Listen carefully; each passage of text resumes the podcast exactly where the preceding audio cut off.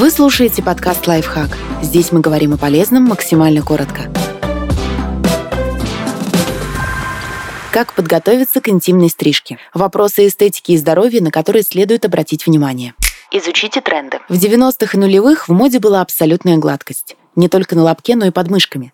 Сейчас же вся бьюти-индустрия держит курс на естественность. Все чаще на рекламных снимках мы видим настоящих людей с растяжками, акне, волосами на разных частях тела. Впрочем, веяние моды вторичное. Самое главное, чтобы вам нравилось.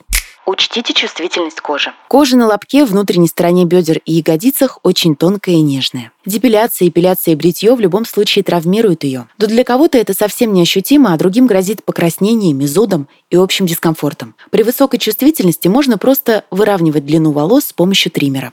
Убедитесь, что нет аллергии. Компоненты крема для депиляции, краски, клея для декорирования или даже воск могут вызвать аллергическую реакцию. Прежде чем записываться на процедуру, Проведите с мастером тест на коже. В некоторых салонах это делают бесплатно, за один или несколько дней. И если вы собираетесь стричься дома, изучите отзывы на средства и самостоятельно проверьте их на себе.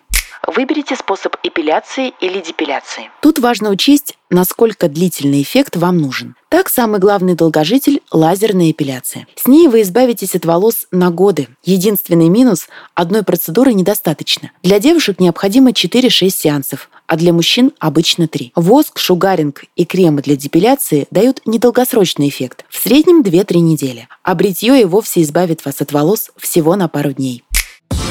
Подписывайтесь на подкаст «Лайфхак» на всех удобных платформах. Ставьте ему лайки и звездочки. Оставляйте комментарии. Услышимся!